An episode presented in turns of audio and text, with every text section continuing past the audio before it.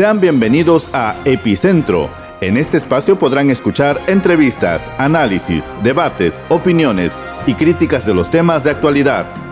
Quédate con nosotros aquí en Epicentro, bajo la conducción del periodista José Luis López.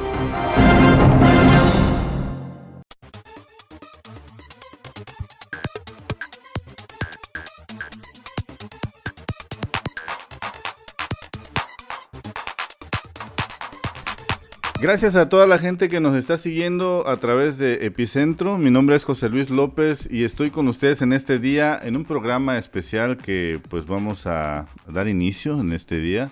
Quiero agradecer a mis amigos de la Gido Radio que ya nos están pues copiando la transmisión para emitirla a través de su estación en el 101.9 de FM a mi amigo Ramón Bragaña desde Prisma Noticia que nos está ya haciendo el favor de emitir también esta transmisión. Y pues a todos ustedes, muchas gracias por esta oportunidad que me dan para poder dirigirme a ustedes eh, a través de este medio, que ya es una ventana a la comunicación. El Internet nos ha dado la posibilidad de poder comunicarnos y que pues estamos aprovechando los que queremos hacer radio.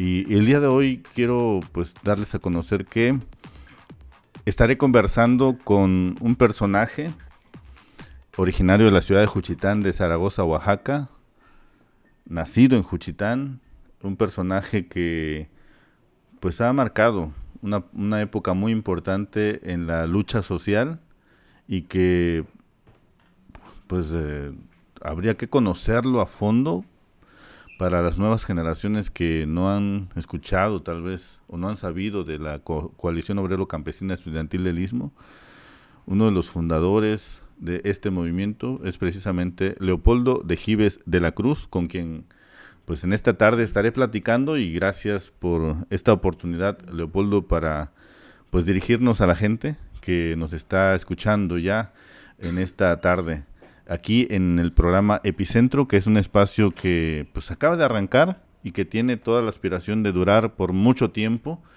en el que estamos abordando temas de, interés, temas de pues en el que estamos tratando de generar también un criterio a la sociedad. Y el día de hoy, pues busqué precisamente esta posibilidad de platicar contigo y que nos cuentes un poquito sobre tu vida, sobre tus proyectos, sobre qué ha pasado con el Leopoldo de Gives de la Cruz, un antes de la COSEI, un después de la COSEI. Gracias, Leopoldo. Buenas tardes. Buenas tardes, amigo José Luis, y saludos a todos los radioescuchas de, del programa Epicentro. Saludos a todas y a todos.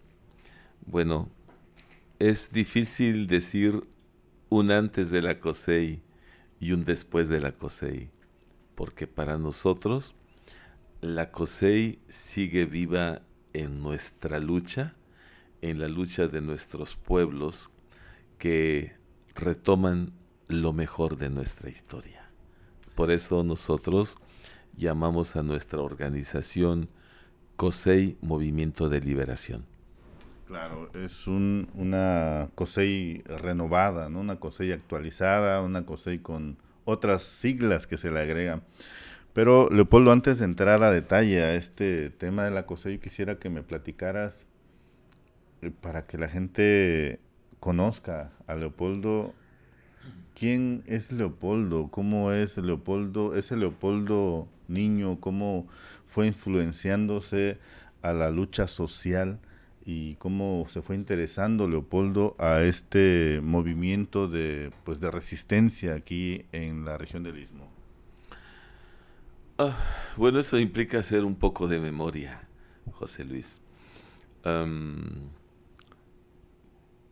haciendo memoria ya más allá de los 60 años, cuando yo era eh, pequeño, mm, pues viví siempre con mis padres. El entonces capitán del ejército, capitán de infantería Leopoldo de Gives Pineda, mi padre, y mi madre Luisa de la Cruz López, y mis cuatro hermanos, Gloria, Cuauhtémoc, Xochitl y Azteca. eh, vivimos un tiempo cuando regresamos de esos recorridos que tenía que hacer mi padre como militar. Mis recuerdos vienen desde Tuzla Gutiérrez cuando yo tenía como cuatro años. Después, a los cinco años, ya estábamos viviendo en Istepec, muy cerca del viejo cuartel militar, en Istepec, repito. Y ya a los seis años, iniciando la primaria en la escuela Daniel Cepineda, conocida como Escuela Peralta. Y en el segundo año, tercero, cuarto y principios del quinto año, en, eh, en el Centro Escolar Federal Juchitán. Vivimos intensamente, una familia unida, con problemas comunes de aquellos tiempos, pero fíjate que hay algunos recuerdos que en resumen yo diría que es lo siguiente. De mi padre aprendí la honestidad y la dignidad. No se me olvida que en una ocasión en que yo tenía un chicloso, un dulce, y un amigo mío que se encontraba cerca de mí mientras mi padre observaba, me pidió un pedazo del chicloso. Y entonces yo parto el chicloso con los dientes y observo las dos partes y le doy la parte más pequeña a mi amigo. Pero en ese momento mi padre me dice, dale la mayor parte. Debiste partirlo a la mitad. Con su firmeza y su don de mando, le di entonces la mayor parte y esa ha sido una lección para toda la vida. Primero eso, de mi madre la generosidad, la ternura, que creo que es un complemento fundamental para todo aquel que tenga propósitos de carácter social. Claro. Leopoldo, eh, el pequeño Leopoldo va creciendo y decide tomar una ruta de estudios. Hasta donde sabemos, Leopoldo estaba estudiando medicina. Mm, cierto, cierto, estaba yo aquí estudiando la preparatoria con amigos, después de estudiar la secundaria en la Ciudad de México, estudié la prepa, la vocacional en el tecnológico, pero como mi propósito era estudiar medicina, estudié un año más en la Escuela Preparatoria Federal del Istmo en Salina Cruz, en el segundo año. Revalidé materias que las pasé, terminé mi preparatoria e hice exámenes para ingresar en la UNAM. Estuve eh, estudiando dos años, cuatro semestres en la Universidad Nacional Autónoma de México, en la Facultad de Medicina. Este, y, y bueno, estando allí, Previamente ya había tenido algunas experiencias políticas de joven, antes de irme a México. La primera de ellas fue precisamente en el año de 1971-72, cuando ya mi padre era dirigente del Comité Cívico Juchiteco Héroes del 5 de septiembre, y en 1971 surge el llamado Frente Único Democrático Juchiteco, que mi padre encabezaba y entre sus eh, colaboradores se encontraban Manuel Musalem Santiago Tarú, Alejandro López, el doctor Manuel López China, eh, el capitán Alfredo Jiménez, entre otros que eran parte del equipo que luchaba por democracia municipal. Ya desde entonces tuve una participación interesante cuestionando a quien había sido impuesto desde Oaxaca como presidente de la Junta de Administración Civil, que era Manuel Musalem Santiago Tarú, este, a quien le entregaron la presidencia interina, lo cual mi padre cuestionaba porque mi padre reclamaba el triunfo. Y pasando eso en Juchitán nos fuimos a México, donde conocí a compañeros como Daniel López Nelio, fue el primero de ellos, luego a Héctor Sánchez y a otros más, que luchaban por el cambio de rumbo de la llamada Asociación de Estudiantes Juchitecos, que por cierto se ganó con Oscar Matus, este, ya fallecido por cierto, hace muchos años, y, este, y se le dio un giro interesante a, esta asociación de estudiantes cuchitecos, que era útil a los intereses políticos del régimen. Y con este cambio que propiciaron los compañeros, yo era solamente un integrante más en el equipo, eh, se logró eh, darle un giro, dándole un carácter social a la lucha. Esta asociación de estudiantes cuchitecos es la que eh, enfrenta problemas de abusos y corrupción en Juchitán, como por ejemplo los cobros que indebidamente se hacían desde el centro de salud, lo que propició la toma de este, del centro de salud, el retiro del director del centro de salud, y fue uno de los primeros logros de esta asociación. En tanto yo ingreso en la UNAM y, estando ya en la, en la, Ciudad de México, me vinculo con, este, con el sector de jóvenes de izquierda. Ya para entonces, inicialmente la, la Asociación de Estudiantes Cuchitecos eh, levantó la bandera de crear la Casa del Estudiante Oaxaqueño. Después no fue su interés, nosotros seguimos, hablo de nosotros, Carlos Sánchez López, mi querido hermano de lucha, este, eh, Manuel Matus Manso, por ejemplo, Mariano Matus, entre otros, luchamos durante dos años hasta conseguir la creación de la Casa del Estudiante oaxaqueño. ¿Por qué menciono esta etapa? Porque es aquí donde se da nuestra formación política como militantes de izquierda, de la izquierda socialista, que es el pensamiento político que todo coseísta de la primera generación eh, porta para sus actividades políticas y sociales. Ahora, Leopoldo, hay, un momento en el que hay que tomar decisiones en este proceso de lucha porque ustedes estaban estudiando, eh, algunos tuvieron que abandonar sus estudios para dedicarse de lleno a la lucha. Yo quisiera que platicaras un poquito sobre esta decisión que hay que tomar, eh, porque había un objetivo que era estudiar, eh, que era prepararse, que era buscar como una profesión, y de pronto hay un giro total de la decisión y deciden ustedes, muchos, regresarse a Juchitán y dedicarse a un movimiento. Esto no puede entenderse sin comentar un poco acerca del tiempo que vivíamos en el mundo. En la década de los, desde los 40, eh, después de la Segunda Guerra Mundial, hasta el surgimiento de la COSEI en 1974, prácticamente 30 años después de la Segunda Guerra Mundial, el mundo vivía una muy peligrosa polarización que se llamó la Guerra Fría.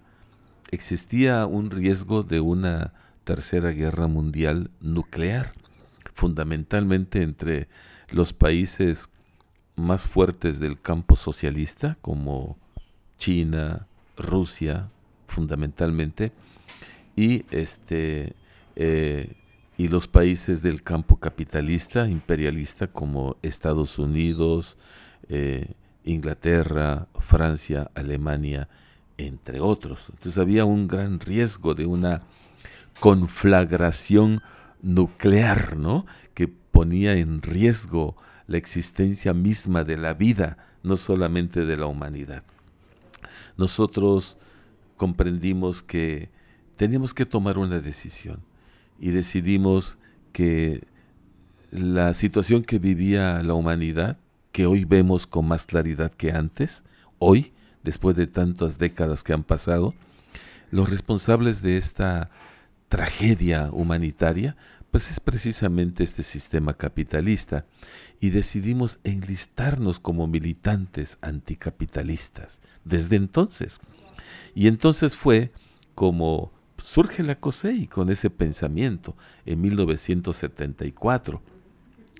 Eh, y fue así como mientras la COSEI empezaba a construir su organización con los campesinos, con los obreros, con los estudiantes y con otros sectores pobres, muy pobres y populares en Juchitán y en la región del Istmo, entre tanto los que íbamos, estudiábamos en México, veníamos a Juchitán y al Istmo frecuentemente, pues eh, eh, estábamos allá también eh, relacionados con las demás casas de estudiantes, 32 casas de estudiantes en la Ciudad de México de todo el país. Eran escuelas de formación política de izquierda. En aquel tiempo en México, igual que en América Latina y en muchos países del tercer mundo, existían movimientos revolucionarios, muchos de ellos movimientos armados que luchaban contra el capitalismo y el colonialismo. Y fue así como, con esas ideas, a raíz de una conflictiva situación en Juchitán, compañeros como Héctor Sánchez, Daniel López Nelio y César Pineda tuvieron que salir de Juchitán porque fueron perseguidos políticos y quienes estudiábamos en México en Oaxaca tuvimos que entrar al relevo. Ahí hay una anécdota interesante que por primera vez quiero comentar. Claro, y vamos a regresar con esa anécdota después de un corte. Estamos platicando con Leopoldo de Gives aquí en el programa Epicentro. Gracias a toda la gente que nos está siguiendo a través de esta transmisión por la Gido Radio en el 101.9 de FM y por esta página eh, de Chewi, José Luis López, y a través de Prisma Noticias. Vamos a continuar con más en esta charla que tenemos con Leopoldo de Gives.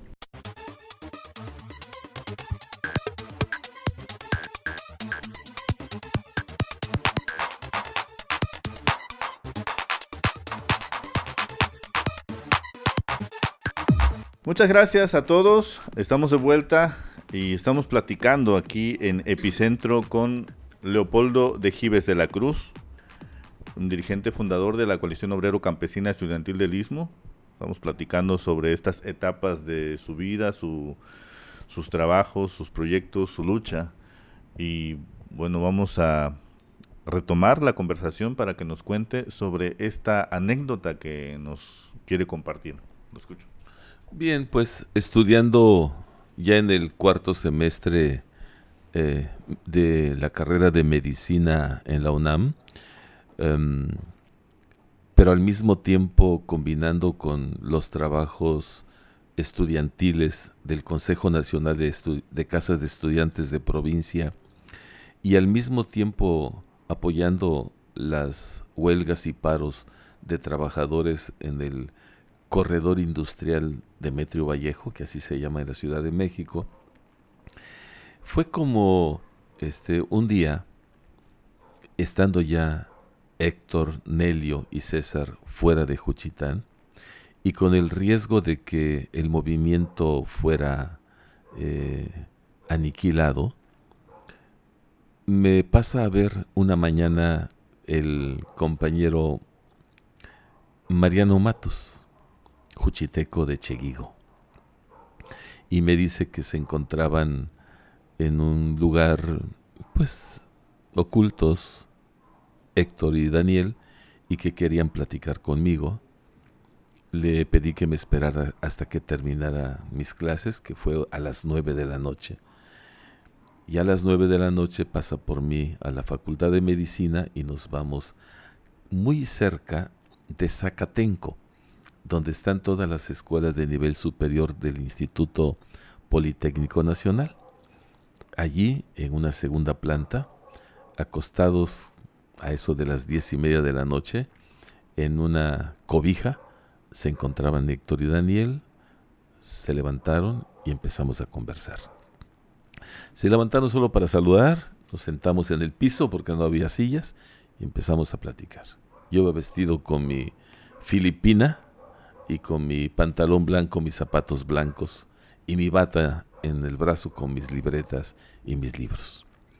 Entonces me plantean lo que había pasado en Juchitán, todo el éxodo que tuvieron que recorrer en varias partes del país y que era necesario que hubiera compañeros que los relevaran en estas tareas, que ellos por razones de su seguridad personal estaba en riesgo sus vidas y su libertad, pues tuvieron que retirarse temporalmente.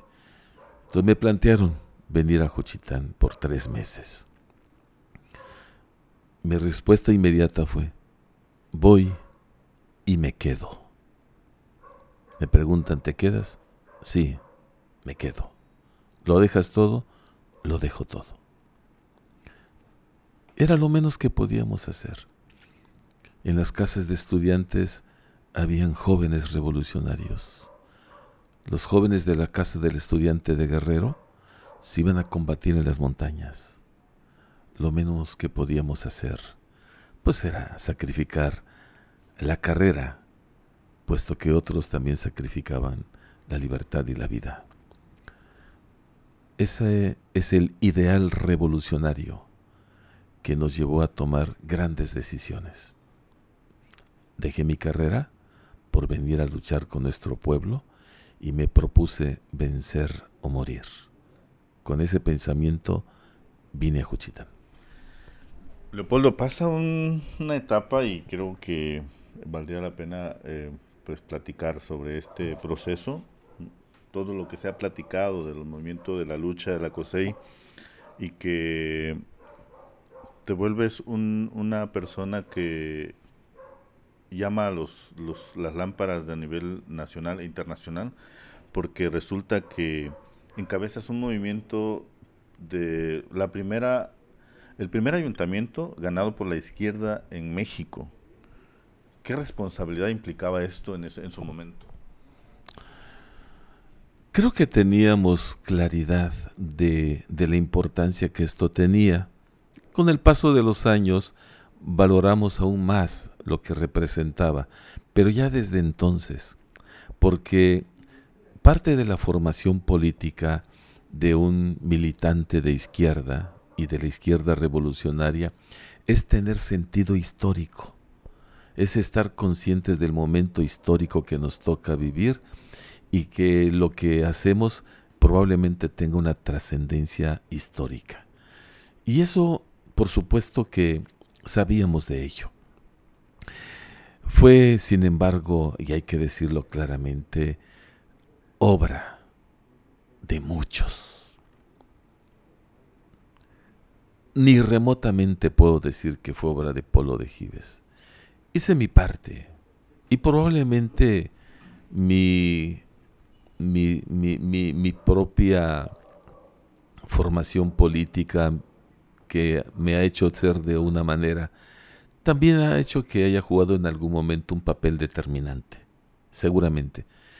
Pero no se explican las grandes victorias de la COSEI y del pueblo juchiteco, los pueblos del istmo, si no fuera un esfuerzo de todo el pueblo y de toda la organización de la COSEI unida, de esa unidad que en aquel momento era inquebrantable, que no había nada que pudiera romper con esa unidad, ni el dinero, ni el poder, ni la cárcel, ni las balas. O estas victorias solo pueden explicarse por esa doble fortaleza. La fortaleza de la unidad del pueblo y de su organización y la fortaleza de las ideas que compartíamos en común todos los militantes. Vamos a seguir platicando, por supuesto, con Leopoldo de Gives de la Cruz en este programa especial que estamos haciendo en Epicentro. Gracias a la gente que nos está escuchando en esta tarde. Y volvemos después de un breve corte para continuar charlando con Leopoldo de Gives de la Cruz, porque hay mucho de qué hablar. Hay todavía temas que estamos eh, tratando de recapitular, pero además queremos eh, conocer un poco sobre este ejercicio que ha llevado a pues a un grupo de jóvenes que tomar la decisión de dejar sus estudios, dedicarse a la lucha y pues mover a toda una sociedad. Volvemos con más aquí en Epicentro. Muchas gracias.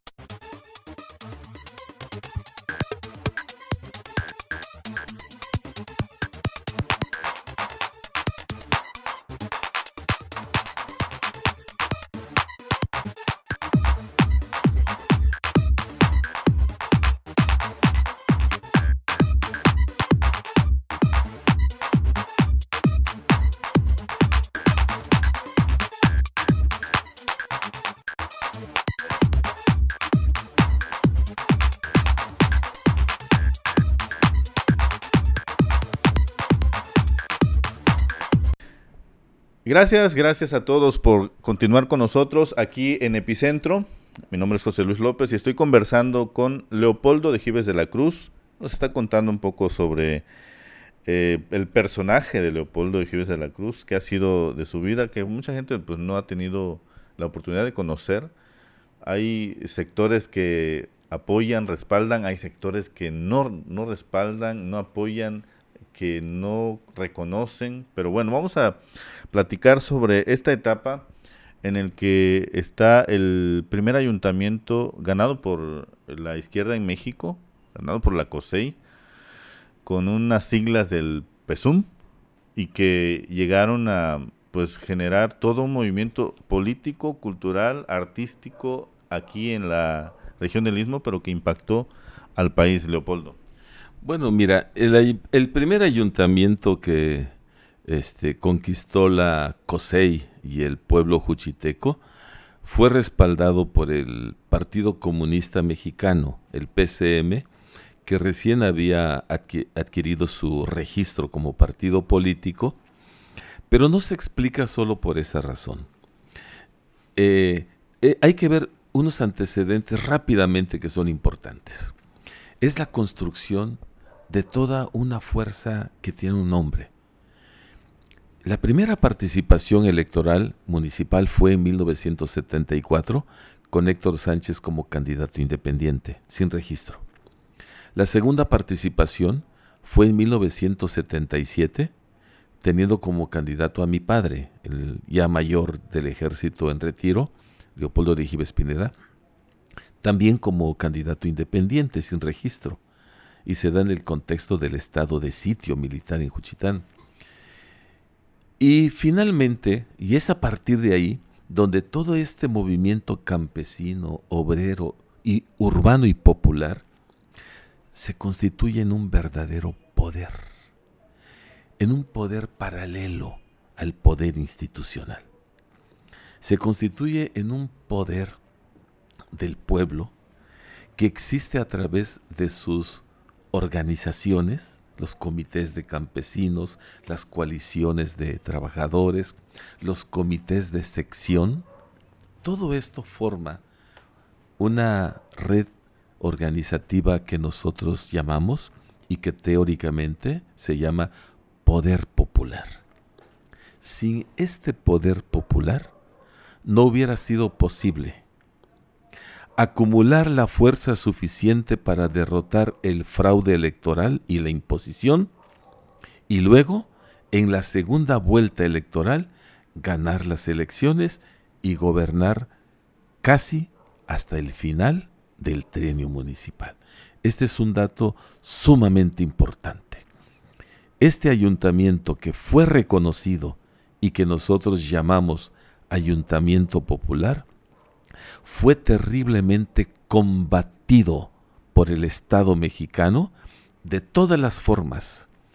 Si vemos lo que hoy Andrés Manuel López Obrador está sufriendo, o lo que ocurre, por ejemplo, en Venezuela, y lo que está ocurriendo en Bolivia, no es más que la repetición de lo que ocurrió antes con Salvador Allende en la República Hermana de Chile.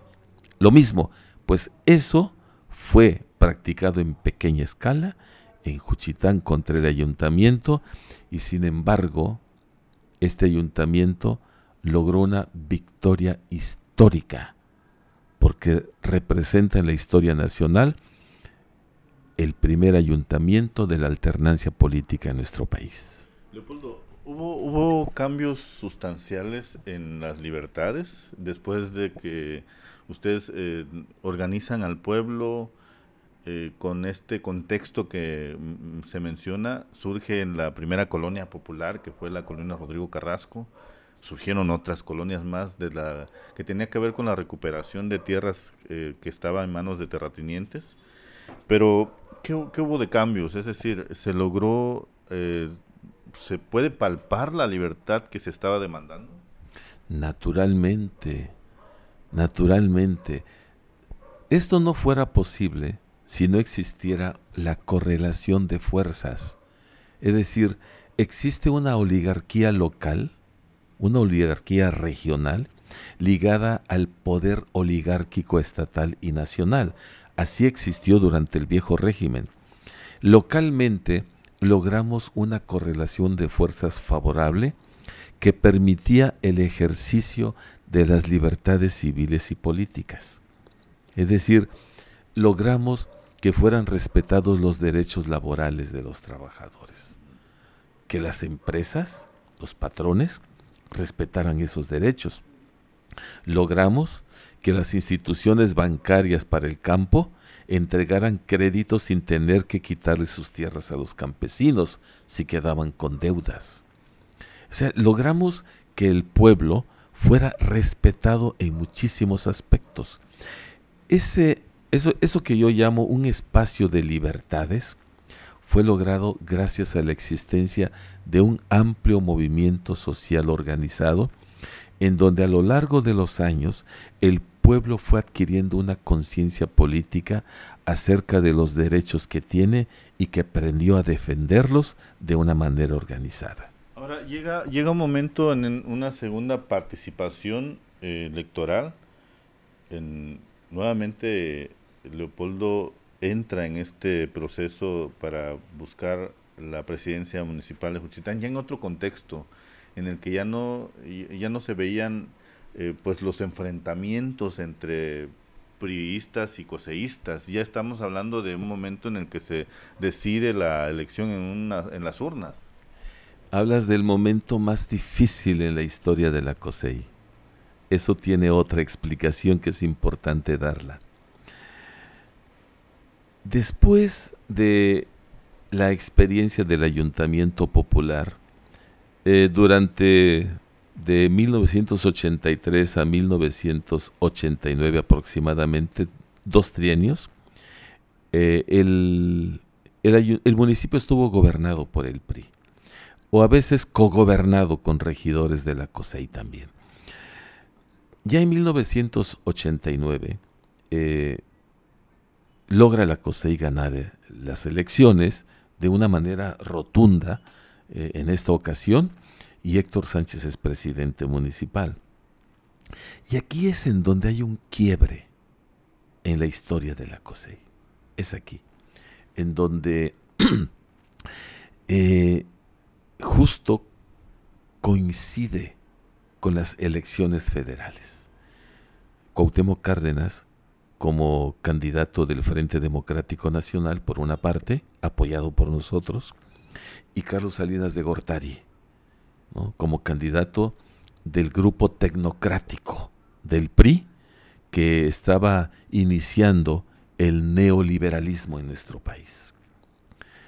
El fraude electoral le da el triunfo a Carlos Salinas de Gortari, priista, se impone, y entonces la COSEI entra a una intensísima discusión si había que recibir a Carlos Salinas de Gortari. Y fue en ese momento en que creo que yo que se inician las más grandes diferencias políticas en la COSEI. Algunos que decíamos que no había que aceptar la llegada de Carlos de Salinas de Gortari a Juchitán y otros que decían que era conveniente hacerlo. Había pues un pragmatismo político de una parte y quienes decíamos que eh, no era lo correcto. Eh, al final mm, logra mm, tenerse por mayoría que llegue a Juchitán, algunos aún nos resistimos, justo había toda una lucha postelectoral en ocho municipios de la región del Istmo que yo coordinaba con muchos compañeros dirigentes de la COSEI. Y en una de esas acciones eh, fuimos masacrados en Ingenio Santo Domingo, donde fallecen tres compañeros nuestros, pero fuimos detenidos nosotros, enviados a la cárcel en la ciudad de Oaxaca y allí fui torturado, con toques eléctricos, con fracturas en huesos, con daños de mucho tipo, con vendado de los ojos, humillado, en fin, o sea, fue una cosa terrible, eh, cayeron presos otros ocho compañeros de Ingenio Santo Domingo que también fueron llevados a Oaxaca y la maestra Antonia Pineda, la maestra Tony, también entre ellos. Y después de algunos días, los compañeros de la COSEI, entre ellos Héctor, Daniel López Nelio, el finado eh, Heriberto Pasos del Movimiento de Unificación y Lucha Triqui en aquel momento, que sí participaba con la COSEI, este, decidieron movilizarse y esto posibilitó nuestra libertad después de algunos días de haber sido torturados. Y entonces, este, este suceso provocó la suspensión de la llegada de Salinas de Gortari en diciembre del 89 y llega hasta el mes de febrero del año de 1990 me parece, a la que nuevamente la COSEI discute, nuevamente hay una mayoría que decide recibir a Salinas de Gortari, los demás tuvimos que disciplinarnos a esa decisión, nos disciplinamos a esa decisión de la comisión. No estaban de acuerdo, pero aceptaron finalmente. Tuvimos que disciplinarnos a la decisión, pero no estuvimos.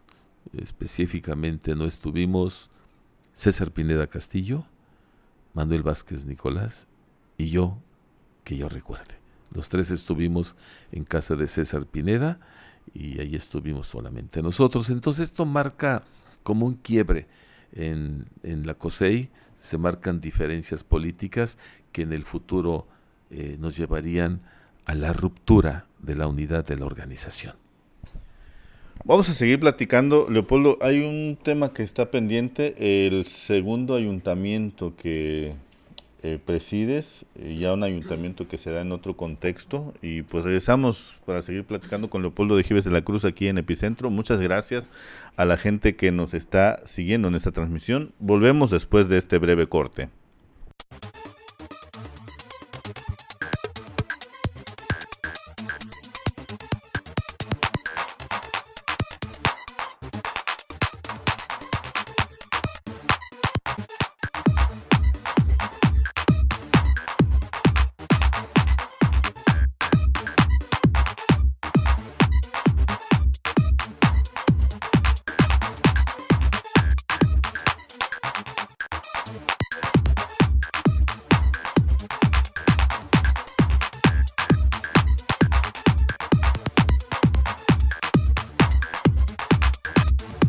Muchas gracias a todos por seguirnos en esta eh, en este programa especial que estamos haciendo el día de hoy. Estoy platicando con Leopoldo de Gives de la Cruz, em, dirigente de la Coalición Obrero Campesina Estudiantil del Istmo de la ciudad de Juchitán de Zaragoza, Oaxaca. Y pues, estamos platicando con, con él sobre pues, temas muy interesantes para ir conociendo a fondo sobre este personaje, pero también conocer sobre esta lucha que se da en la ciudad de Juchitán una lucha en la que pues hubieron muchos muertos, gente encarcelada, eh, situaciones que pues todavía mm, pues siguen marcando ¿no? a, esta sociedad juchiteca. Leopoldo, pero llegas a ser eh, presidente municipal por segunda ocasión, platícame sobre este tiempo. Bien, ya en 1998 era yo diputado local, la COSEI empezó a eh, discutir acerca de, las, de la nueva candidatura, que no solamente sería para Juchitán, sino para diversos pueblos, municipios del Istmo, ya que la COSEI había crecido enormemente, no solamente en el Istmo, sino en otras partes del estado de Oaxaca. Y en esas condiciones eh, se da la discusión para que haya una elección interna eh, de la COSEI, eh, que se llevó a cabo y en la que yo fui electo. Contendí, por ejemplo, contra... Eh, los contendientes fueron el doctor Alberto Reina, el contador Javier Charis, y bueno, este, tuve la mayoría del apoyo de los compañeros y resulté electo candidato. Sin embargo, el apoyo ya no fue unánime. Ya hubo, hubieron compañeros que apoyaron a medias, algunos simularon apoyo, hubo que trabajar mucho, tuvimos en algún momento la presencia de, Andrés Manuel López Obrador, de Porfirio Muñoz Ledo, que nos ayudaron también a levantar en aquel momento en que ya era el partido de la Revolución Democrática, el partido que nos cobijaba con su registro. Y en esas condiciones nuevamente ganamos las elecciones. La candidata del PRI que fue derrotada fue doña Lugarda Charis, una señora muy respetable, participó y reconoce el triunfo y empezamos a gobernar. Me tocó, como en los ayuntamientos anteriores, como el del maestro Roberto López Rosado, como el de Héctor Sánchez, como el de Oscar Cruz, tener un ayuntamiento plural, es decir, representado mucho por sectores sociales, ¿no? El de los taxistas, el de los artistas, el de los maestros, etcétera, el del sector productivo, tenían representantes dentro del ayuntamiento, pero generalmente eh, obedecían a los intereses de algún grupo político de la COSEI. Y en esas condiciones me tocó gobernar. Muy difícil. Eh, e igual que en el primer ayuntamiento tuve que enfrentar una auditoría, pero con características muy distintas. Por un lado, en el primer ayuntamiento, el gobierno del, del gobernador Pedro Vázquez Colmenares nos hace una auditoría que no aceptamos. La COSEI no la aceptó, se realizó y, no resultamos responsables de malversación de fondos. Aunque nosotros eh, nos opusimos a su realización, esta se realizó y no resultamos con malversación de fondos.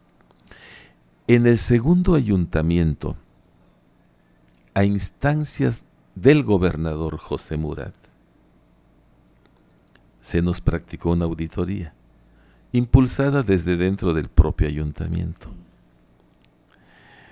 pero patrocinada por el, por el gobernador. Este, esto ya hay muchos datos, ya hay testigos que en estos años con quienes hemos platicado, que nos han informado de cómo hubo la pretensión de darle cabildazo al presidente municipal. Hubo un acuerdo entre priistas y regidores del PRD para deponer al presidente municipal, para deponerme. Cosa que al final no ocurrió, hubo también respaldo popular y no se logró. Este ayuntamiento fue un ayuntamiento que actuó a la defensiva, pero sin el respaldo de sus propios regidores. Se tuvo siempre una mayoría mínima, pero siempre teniendo el contrapeso, la oposición de un grupo importante de regidores que a su vez, con nexos con el gobierno del Estado, eh, eh, estuvieron realizando toda una campaña de hostigamiento y de ahogamiento económico a este ayuntamiento. Leopoldo, ya para ir cerrando esta conversación, eh, después de este ayuntamiento hay un eh, hay un Leopoldo que al parecer toma un receso, no, no, no pudimos ver, o, era otra forma de, de, lucha. ¿Qué pasó después de esto? Bueno, después de que el ayuntamiento termina, hay una campaña intensísima en contra de mi persona. Esta campaña, Chewi, ha sido lo más doloroso que personalmente me ha tocado en la vida. Siempre he dicho que soy un hombre honesto y digno. Esa es mi herencia familiar. Y sin embargo, había una campaña de lodo criminalizándome como un hombre que malversaba recursos. Nadie se atrevía a decirlo más que los periódicos de los cuales era propietario el gobernador y sus propios socios. Pero entre los dirigentes de la COSEI y los regidores solamente hablaban de que no se comprobaban los recursos. Fui víctima de una campaña inquisitorial de juzgarme y usando la auditoría como un instrumento político. ¿De qué se trataba en el fondo? Voy a decir esto por primera vez. Estaba en víspera las nuevas elecciones que incluían la candidatura al Senado de la República.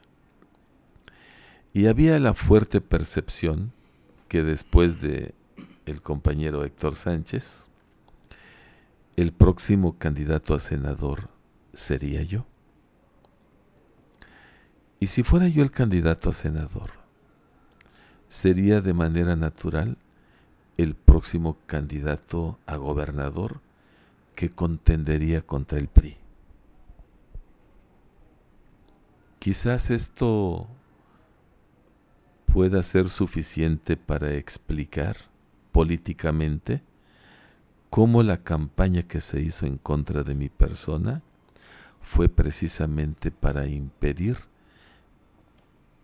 esta trayectoria política hacia lo que pudiera ser el arribo de Polo de Gives a la gubernatura. Se trataba de impedir eso a toda costa. El gobernador José Murat hizo cuanto fue necesario para impedirlo. En los años siguientes a mi ayuntamiento tuve que dedicarme a combatir esa campaña y llegué a realizar una huelga de hambre en solitario en la Cámara de Diputados. Justamente la inicié cuando el gobernador, un día antes, iba a presentar su informe en la Cámara de Diputados. Me instalé solo con una cartulina larga que decía, por el honor y la verdad. Y mi primera declaración de prensa allí dije que si yo era culpable, que de ahí me llevaran a la cárcel, pero que si no, pedía que se terminara con la campaña de calumnias. Logré esto último.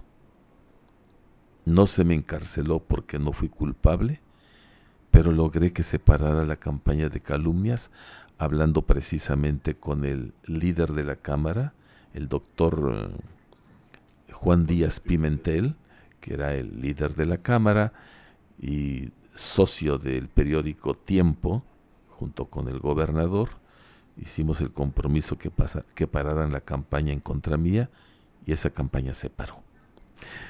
Eso fue, digamos, esta parte de la historia que es muy importante explicarla. Durante esos años me dediqué mucho a, combatir esta campaña sucia, esta guerra en contra de mi persona, que indiscutiblemente podía afectar también a nuestra organización. Por otra parte, en el PRD, donde estuve este, durante tres años ocupando un cargo como secretario del movimiento y de organizaciones sociales. Ya para entonces el PRD estaba entrando en una etapa de descomposición.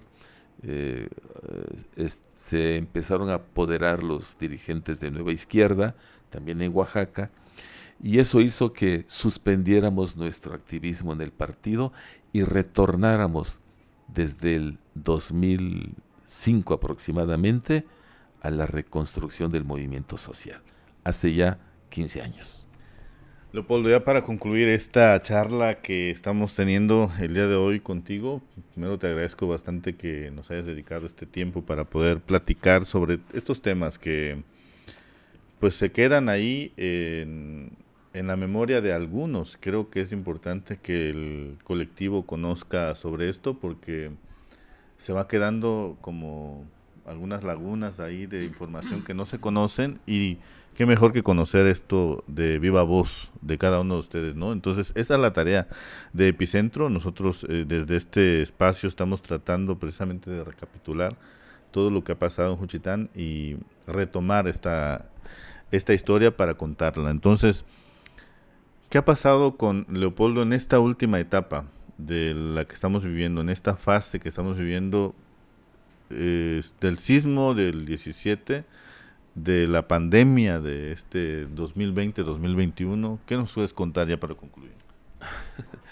Pues sobrevivir, seguir luchando, haciendo lo que hemos hecho.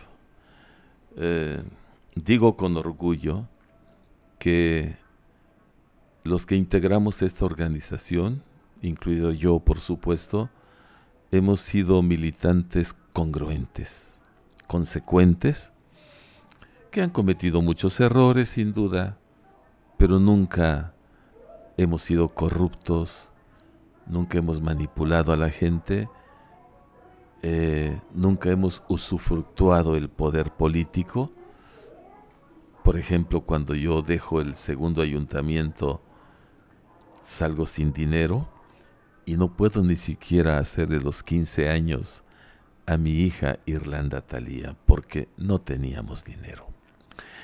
Hoy continuamos la misma lucha, es la misma. Y lo que nos motiva, José Luis, es esa lucha histórica. Nosotros tenemos mártires y héroes. Desde 1974 en que muere Lorenza Santiago, fue asesinada desde 1975 en que mueren ocho campesinos y un estudiante, Gustavo Pineda de la Cruz. Desde 1977 en que mueren frente a la cárcel en una manifestación para exigir libertad de nuestros jóvenes presos, mueren tres hombres y dos niños. Y tantos y tantos que han sido encarcelados, asesinados. Manuel Ortiz, un joven que también fue asesinado.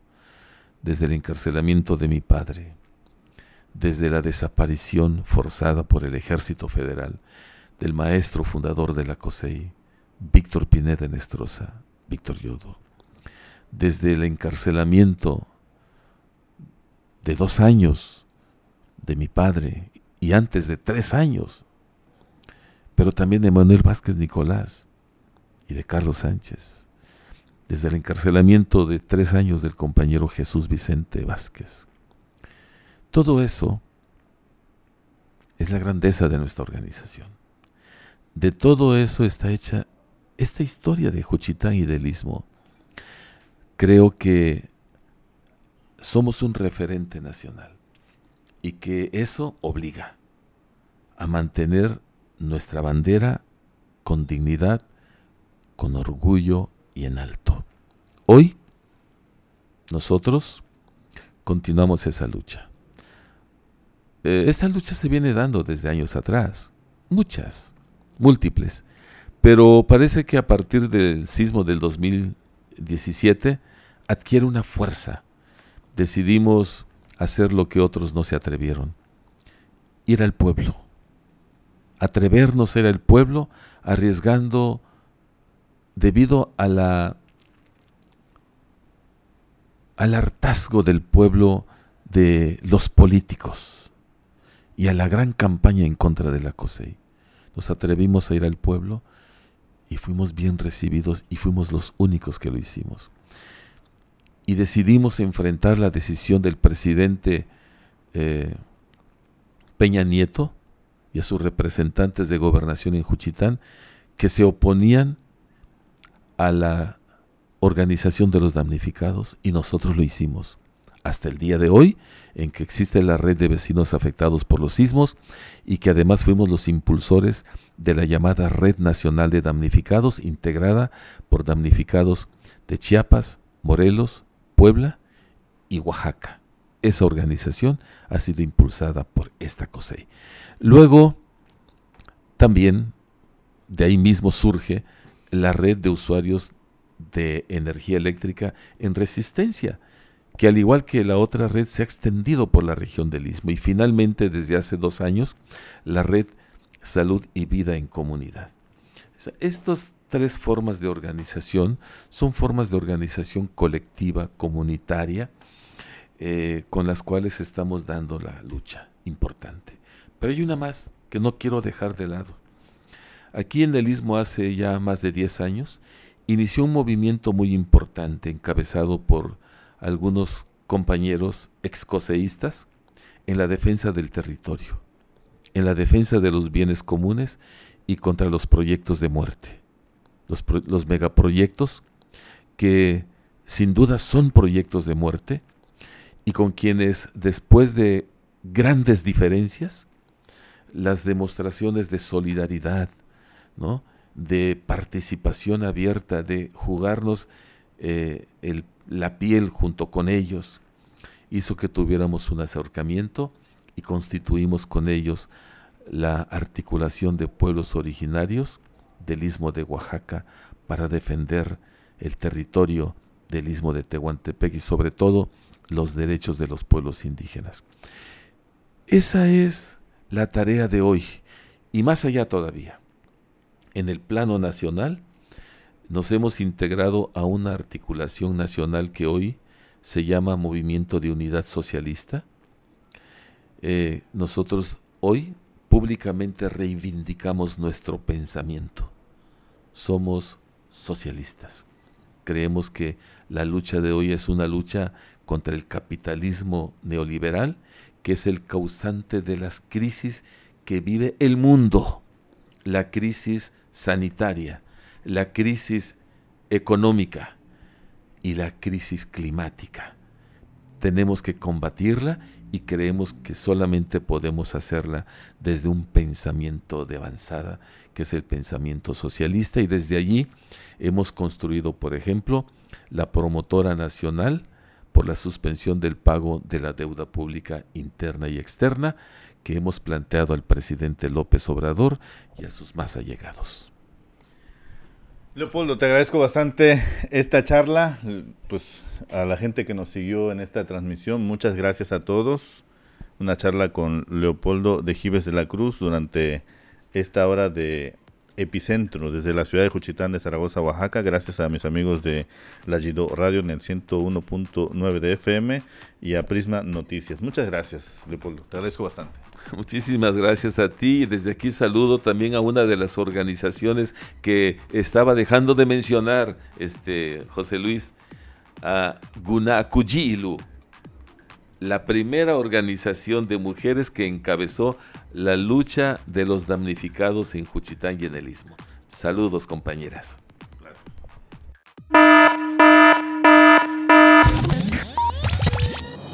Gracias. Por habernos acompañado en Epicentro. Los invitamos para que nos sintonicen de lunes a viernes y juntos hagamos de este espacio un lugar donde podamos expresar nuestras ideas. Hasta pronto.